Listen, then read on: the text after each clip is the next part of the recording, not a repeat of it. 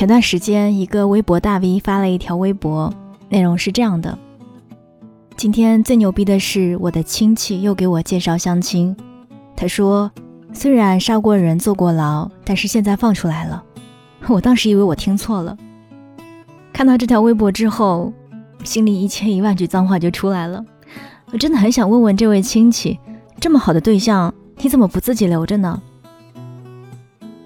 气冷斗之余，百度了一下博主，萧十一郎是一名知名的小说会作者，有过好几本过硬的代表作。这我就想不通了呀，小姐姐有事业、有颜值、有才华。怎么在介绍人眼里就只能配得上杀过人、刚出狱的呢？结果等我看了看微博下的评论，我的下巴都惊掉了。这个介绍人的人才库真的是什么都有，除了介绍杀人犯的，还有介绍吸毒的，甚至还有网友被邻居介绍了一个躺在床上的植物人，介绍人还信誓旦旦地说，半年之后可能会醒过来。看到这里，我还觉得这些都是极限操作。直到我去跟一位久经相亲沙场的朋友聊了聊，才知道这种奇葩介绍人真的是不少。就像我们常说，介绍人的嘴 掺的全是水，只要是男的、活的，在他们嘴里统一都是条件挺好的，缺点在他们的描述里都能够神奇的大事化小，小事化了。甚至还能够镀层金，比如说个子不太高，其实就是巨矮了；就是有点胖，那就是非常的胖；长得挺精神的，对，那就是五官齐全。而终极杀手是个老实人，则可以用来解释一切情商低、智商也不高的、长得不好看、个子矮等等等等所有的问题。堪称是介绍人最爱用的万金油。朋友说这些都是常规掺水项目了，相亲多了，对方开口刚奔两个字，你就知道实际是什么样。最可气的是槽点藏都藏不住，还当个宝一样介绍给你的。他说上次一个亲戚介绍了一个离婚、四十多岁有孩子的，但是我今年才二十八呀。无语的是，我妈还非要让我去见见。感觉在他的眼里，只要是个男的能结婚就行。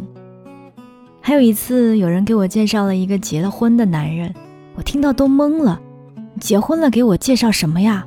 你知道介绍人怎么说的？说他老婆在外地不回来，你们现在先处处。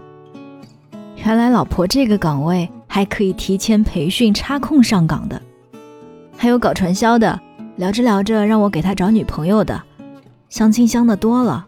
真的是什么样的人都能遇见。还有刚从监狱里出来的也被介绍过，介绍人当时是这么说的：虽然他坐过牢，但是他家里有钱啊，真的是太有道理了，简直让人无法反驳。说完这些，我朋友又说了几句有一些难听的话。要不是有生殖隔离，我都生怕哪天介绍人牵头猪过来跟我说：“你处处试试。”这么一看，生活太像网络段子了。诚然，这些介绍人本来就没有怀着什么好心，说是帮忙，实际上真的是把人往火坑里推呀。但归根到底，在他们眼里，性别是女的，三十加，未婚，无编制，只要囊括了这几个标签，就是不值钱。萧十一郎的这条微博被疯转了，大家多半是当段子看。但是这类事在现实生活当中碰多了，却没有女孩能笑得出来。当你对相亲对象不满意的次数多了些，介绍人就会开始各种劝你：是你标准太高了，你都多大了，别折腾了。再过几年年纪大了，你就更没得挑了。三言两语，女孩们的自信心就被淹没了。难道是我有问题吗？朋友也跟我说。刚开始遇到这样的介绍人，你还觉得可笑，还拿来当段子跟身边的人说。但是遇到的次数多了吧，你心里肯定会琢磨：真的是我要求太高了吗？还是我在别人的眼里，也就是这个水平的？我发现女孩子们的自信真的是太容易被打消了。还有一句很多人都听过的话，我特别的讨厌：给你介绍什么人，你在介绍人眼中就是什么水平。就因为这句话，有多少妹子被介绍了奇葩的相亲对象，小心翼翼的拒绝之后，还在午夜梦回的时候睡不着，抠墙角。姐妹儿，你真的想太多了。你以为他们介绍的时候都是深思熟虑，各种比对，但其实真实的情况是，介绍人眼中的你，女的；介绍人眼中的对方，男的；介绍人眼中的般配。男的加女的，两个人合适的概率啊，就和中奖差不多。所以下回介绍奇葩相亲对象的时候，还说这样的话，姐妹儿，你就该毫不留情的怼回去。你介绍的人是什么水平，你就是什么水平。奇葩介绍人的存在，只是社会意识的冰山一角，更多的枷锁充斥在方方面面，你根本逃无可逃。就连杨丽萍这样的人民艺术家，也会有人评论：一个女人最大的失败是没一个儿女。这条评论被点赞了一点一万次。那一点一万个赞，是汇聚起来无声又不可撼动的价值观。可能在我们看来，只要自己过得开心，结不结婚都是个人的选择。但后来我跟朋友聊了聊，才发现，身边最普遍的想法是。无论你有硕士还是博士学位，有多优秀的工作能力，但只要是大龄未婚，你的人生就没有价值。女孩子们的价值困境真不是说着玩的。最让人窒息的是，你父母也是这么想，疯狂在你这儿乘风破浪。朋友去相亲，完全是为了他妈妈。他说：“我妈刚开始还挺委婉的。”就不断的在我耳边暗示，和我年龄差不多的，人家都当外婆了呀。还有就是，在我旁边玩手机的时候，刷到逗小孩的视频，就悄悄的把音量调高，看着视频咯咯笑。等过了一年，我还是没有一点动静，他就急了，开始疯狂的给我洗脑。你有什么好挑的？你还真以为自己年轻啊？别人还没嫌弃你呢，你还嫌人家？朋友苦笑，这些话真的太窒息了。我觉得在我妈眼里，只要是能呼吸的、不嫌弃我的，我就该嫁了。这种情况下，就算介绍的奇葩再多，我还是要继续疯狂相亲。之后，我点开了豆瓣被催婚小组，发现好多被折磨的不成人形的哀嚎。有几句是这样的：九二年的我。被逼到神经衰弱，九零年的我被催婚至不敢回家的地步，九三年的我被催得已经吃不好睡不好，头发越来越少了。还有的说我是大龄女青年，我父亲催婚居然说了句：“女孩子就是不能多读书。”结婚这张网啊，也结结实实的困住了很多人呐。诚然。结婚是具有普遍共识的活得幸福的标志，但父母却搞错了重点，一味的去逼孩子进入婚姻，但却忘了自己的初衷是想要他们幸福呀。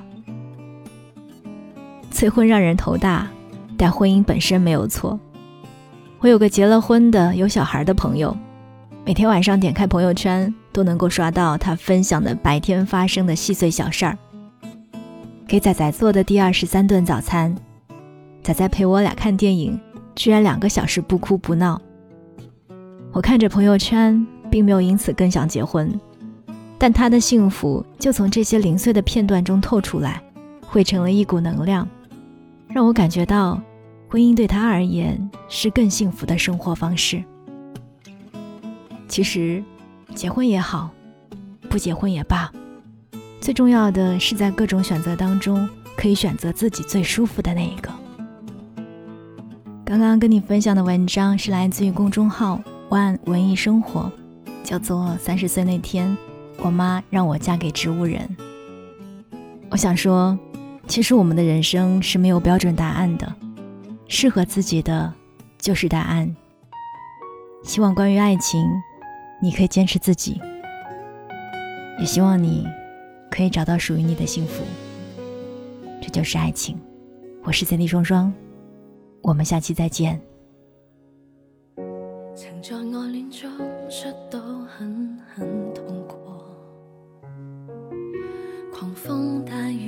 沾湿我，如故意那样无助。面对漆黑，谁人不害怕过？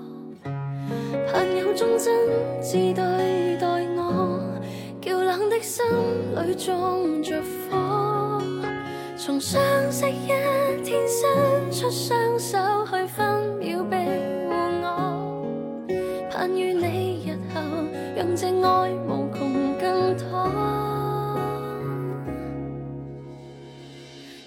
转角遇见你，带我逃离痛悲。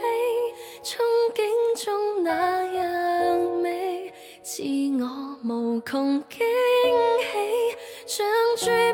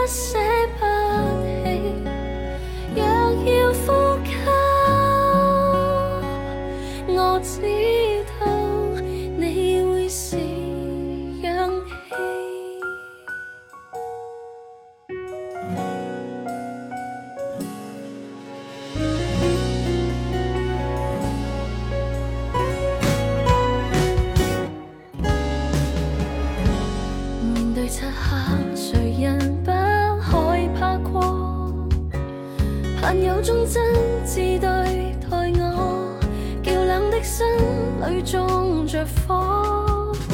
从相识一天伸出双手去分秒庇护我，盼与你日后让这爱